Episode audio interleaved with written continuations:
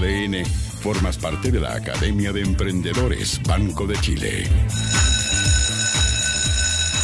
Y como te decía al comienzo, comenzamos las clases de hoy aquí en la Academia de Emprendedores junto al periodista, tenor y profesor del curso Mentalidad, el deporte de emprender, el señor Cristian Arcos. ¿Cómo está, profe?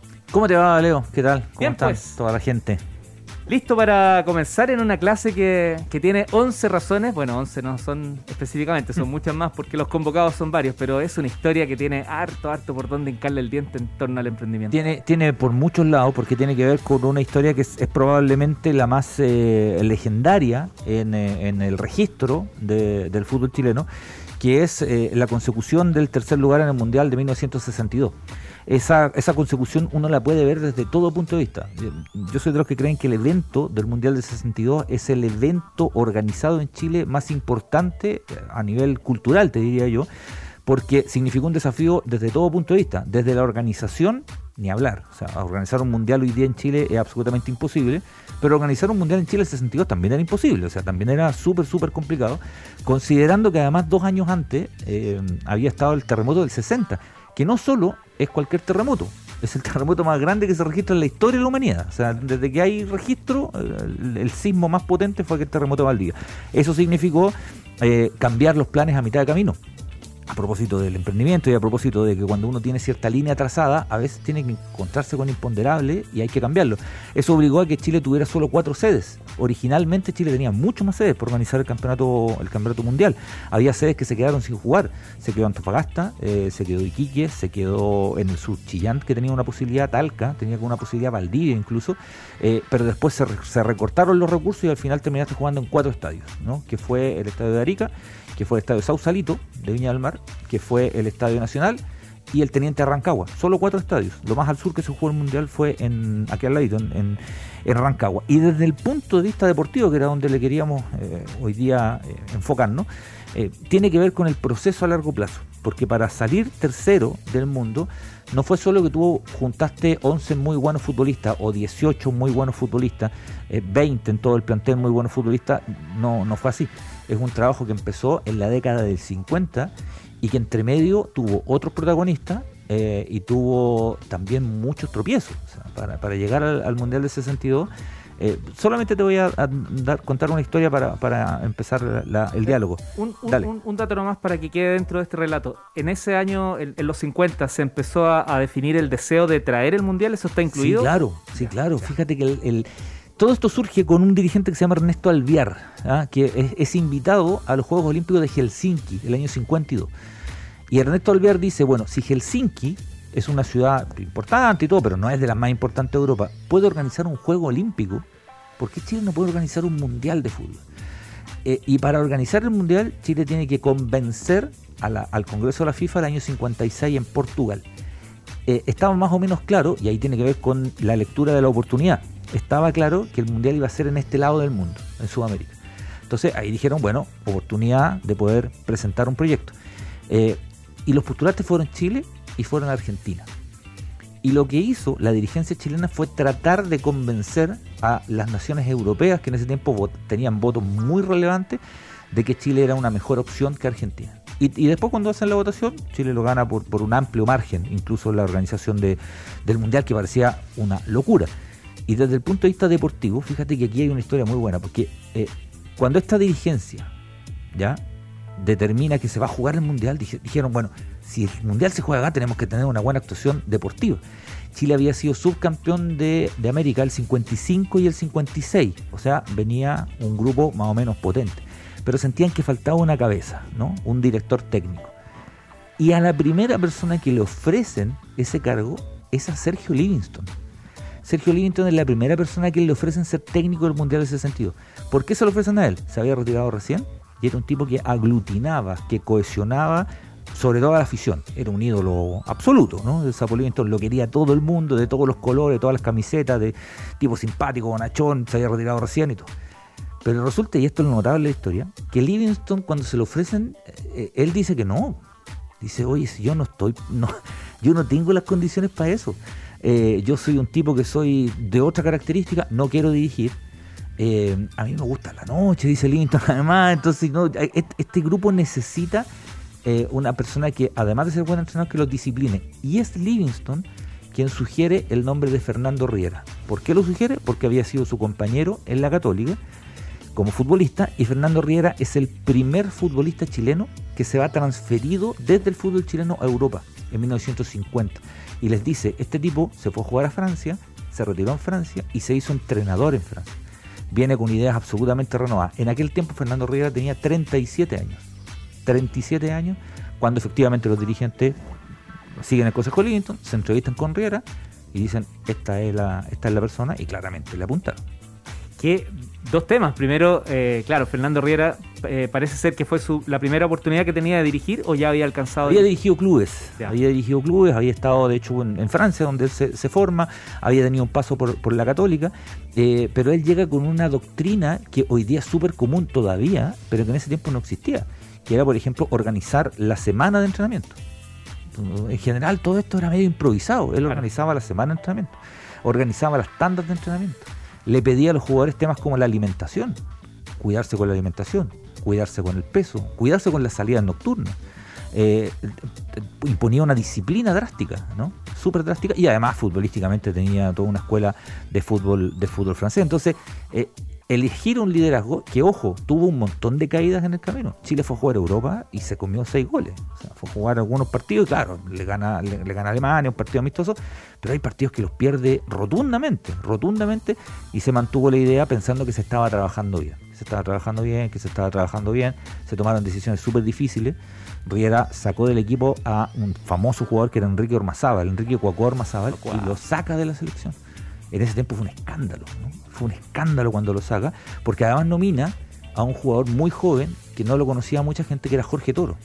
Jorge Toro termina siendo el mejor jugador chileno en, el Mundial de ese sentido. Entonces, claro, los resultados avalaron al final el trabajo y muchas veces, y esto es lo que tiene el fútbol, a veces tú haces todo bien y no ganas, ¿no? Lo que no ocurre casi nunca es que tú hagas todo mal y ganes. Eso sí que evidentemente Casi es, algo, es, fortuito. Es, que es fortuito y tú puedes ganar un partido. fortuito ganar un partido. Pero ser tercero del mundo, ¿tú te imaginas ahí Chile jugando una, un tercer lugar del mundo hoy día? ¿Una semifinal del mundo? Nos volveríamos locos. Nos volveríamos locos. Y, y, claro, desde el punto de vista de lo que estamos hablando, yo creo que tiene que ver con ese tipo de planificaciones. Cuando Riera toma la selección del 57, él no piensa en el 58 él piensa en el 63, después, incluso después del 62. ¿Sabes qué me, hace recordar? Eh, si, me alejo demasiado, si lo estoy forzando, me dicen nomás, no hay ningún problema. pero si estos son súper conectables los temas. esta historia que me cuentas del sapo Livington, qué, madurez, qué increíble cómo él fue capaz de decir no. Además que eh, en, a futuro esta fue una, decisión súper aceptada. Definitivamente no, no, se no fue director técnico, no se quedó en el, en el mundo del deporte directo, sino que de manera como periodista o, comentarista. Eh, pero mi tema es, en las empresas familiares, profe, Muchas veces se asume que el que viene después, por sangre, tiene que seguir la empresa. Y a veces el que tiene que tomar la empresa, el que tiene las, características, no es de la, de, la, misma familia. Pertenece a la empresa, pero no necesariamente lleva el apellido o la misma sangre.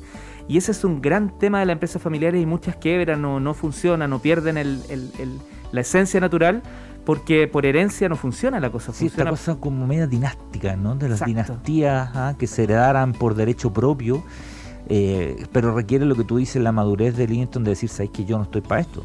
O sea, yo soy era buen jugador, la gente me quiere, pero yo no estoy para esto. Y hay gente que es más preparada que yo. Acá hay, líderes de, familias empresariales, digamos, que son capaces de hacer eso, poquita, ojalá tuviéramos más, pero ah. son capaces de darse cuenta que el, que viene después no es parte de la familia, pero está completamente empoderado. Y tú sabes que hay en la, en la organización, que es muy interesante, del Mundial 62, hay tres grandes dirigentes, ¿no? Que es, que es Carlos Dittmund, que era el presidente de la federación, que es Juan Pinto Durán, que era un abogado eh, de una familia más bien de político, que era de La Serena, pero que estaba radicado en Santiago, un abogado de la Universidad de Chile y Ernesto Alviar que representaba otro mundo. Ernesto Alviar era un, era un, él trabajaba en la papelera y era un dirigente sindical de la papelera y era dirigente Magallanes y a partir de ahí se metió en el, en el fútbol. Resulta que dos de los tres, desde que Chile consigue el mundial hasta que se juega, se mueren. Carlos Dimon se muere 20 días antes del mundial. 20 días antes del mundial, producto de un cáncer. Y Juan Pinto Durán muere en un accidente automovilístico. Lo atropellan, Él, tiene una pana, se baja del auto a arreglar la pana, pasa un auto y lo, mata. Y, el que queda con ese testimonio es Ernesto Alvear. Te habla un poquito también de las, eh, diferencias que tenían estas tres personas, de perfiles súper distintos, súper distintos. Eh, Carlos Dickman era hijo de diplomático, había vivido toda su vida fuera de Chile, de hecho nace en Río Janeiro, su papá había sido eh, cónsul en Inglaterra, tipo muy preparado y todo. Eh, Juan Pinto Durán de La Serena, familia de abogados, su hermano era senador en el momento en que él, fallece, y Ernesto Olviar viene de otro mundo, desde otro lugar, del lugar más del trabajador. Era un Chile también diferente, ¿no? Y resulta que conviven estas tres personas y estas tres personas te traen el Mundial a Chile. Hay mucho más gente, por supuesto, ¿no? No son los únicos tres, pero eran los tres más visibles. Eh, y claro, ahí tú vas viendo cómo de pronto se complementan, más que, más que chocar, ¿no? A, a la hora del trabajo en equipo y todo, y todo aquello. Complementar virtudes, ¿no? Eh, atributos, más que el protagonismo como tal. Otro elemento presente en las startups, ya nos pasamos un poco de las pymes y las empresas y las startups tienen eso, pero basal, muy importante, que los fundadores sean eh, totalmente distintos en sus competencias para que puedan hacerse cargo de tanta cosa que hay que hacer. Siempre un perfil más tecnológico, otro más comercial y por cierto el que el que va directamente a, a, toda la parte más estratégica. Fíjate que cuando Fernando Herrera arma el equipo, él también se fija en ese tipo de cosas. Necesito gente madura. Y te nomina algunos jugadores que de pronto no estaban en el mejor momento. Y te nomina a Misael Scuti de 37 años. Y te nomina a, Leonel que ya tenía 31, que era un jugadorazo sin lugar a dudas. Pero dices, ay, que yo necesito sangre joven. Y te nomina a Jorge Toro. Te nomina Tito Fuyú, que era el más joven del equipo. Tenía 20, 21 años, Tito Fuyú. Todavía no era la gran estrella que termina, que termina siendo. Eh, y tenía que ver con esas características. O sea, era un tipo que pensaba no solo en necesito un jugador que le pegue con la, con la pierna izquierda, no, sino que características de personalidad para armar un, grupo. Y hay una frase que, él, que la han repetido muchos, muchos entrenadores después, eh, y que yo la encuentro muy valiosa y que sirve para todo, ¿eh? sirve para todo, para todo, absolutamente para todas las pesas la labor del entrenador no es solo tener contento a los titulares. El buen entrenador es el que tiene contento a los suplentes, eh, motivados a los suplentes. y eso es súper difícil de lograr. Súper difícil de lograr. Bueno, y él trabajaba un poco en ese, en ese sentido, cosa que los 18 se sintieran, los 20 se sintieran parte del logro y no los 11 que más jugaban. ¿Ese equipo pensó en, tener esa participación? ¿Ese fue un objetivo que se plantearon o, fue avancemos todo lo que se pueda? Yo creo que eh, por lo que uno ha reporteado con el tiempo, yo creo que se fueron, fueron diciendo hagamos el mejor mundial posible.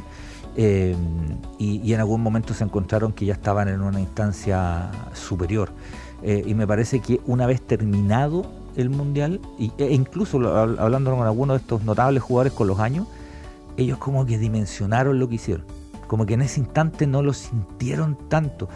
Te ganó el Brasil de Pelé también, o sea, no, no, o sea, no te ganó cualquier equipo, por, más que Pelé haya jugado poco, pero era un muy buen, muy buen equipo de Brasil.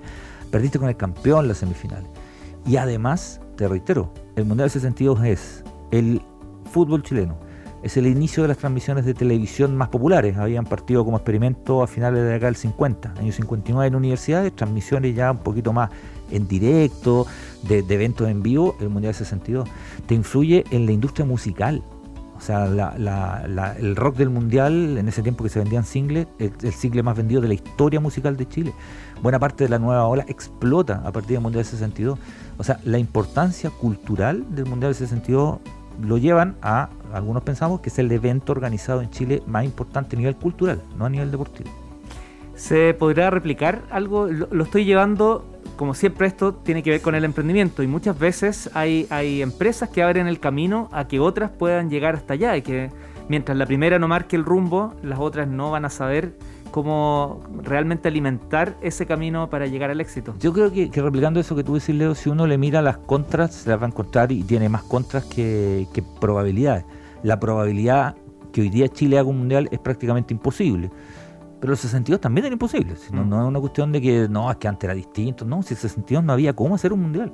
No había cómo. O sea, no, no, no había, no estaba la Luca, no estaba la infraestructura, no estaban los aeropuertos, no, no, no, no, era solo hoy día. Hoy día uno ha tenido la posibilidad de ir a mundiales y es imposible, ¿no? A menos que hagan una organización conjunta como Chile está postulando junto con Argentina, con Uruguay, con Paraguay para el 2030 hacer un, mundial conjunto en Sudamérica y, y podría tener una sede ya pero, pero ojo, que el 62 también era imposible y se, y se consiguió, ¿no? Se consiguió en otro mundo, sí, es cierto, con otras tecnologías y todo, pero lo que terminaste ganando eh, pensando en, en, hacer lo imposible, te terminó siendo que, que, hasta hoy día, que hoy, 2021, estemos hablando de algo que ocurrió hace casi 70 años en lo que es una, marca, una misma empresa, y con esto ya cerrando la clase, tenemos una capa que es eh, eh, el público final. Eh, cuando uno ama a su cliente, va construyendo experiencia, producto, servicio. Por otro lado está, digamos así, el directorio, aquellos que, les interesa que esto funcione porque tienen un objetivo más allá del lucrativo. Está finalmente los que ejecutan el área gerencial, que quizás ahí podrían estar estos los profesionales que nombrabas. Pero están los trabajadores mismos, en, la cancha misma. También había un líder, era claro eso, había, había una comunicación entre ellos, había una, una cohesión de trabajo? ¿Entendían que todos tenían que ir hacia un mismo...? Es que sí, yo creo que, que la búsqueda que tuvo, que tuvo Riera, por ejemplo, cuando él saca a Ormazábal del equipo, fue recontra cuestionado, ¿no? Y él lo saca un poco pensando en eso. Pensando en que Ormazábal, siendo un estupendo jugador, un extraordinario futbolista, eh, no era el líder que él necesitaba dentro del grupo. Eh, y necesitaba líderes que fueran más cohesionados, no tan en, aquel minuto quizás más, más rebeldes como era, como era eh, que tiraran el carro para el, mismo lado. Entonces a partir de ahí él hace cosas muy, muy inteligentes, por ejemplo, nominar muchos jugadores de la U, pero también nomina muchos jugadores de Colo Colo. Y también no, no, no, nomina jugadores como aislados, ¿no? sino que también que vayan en grupo, que se, se sientan parte del grupo.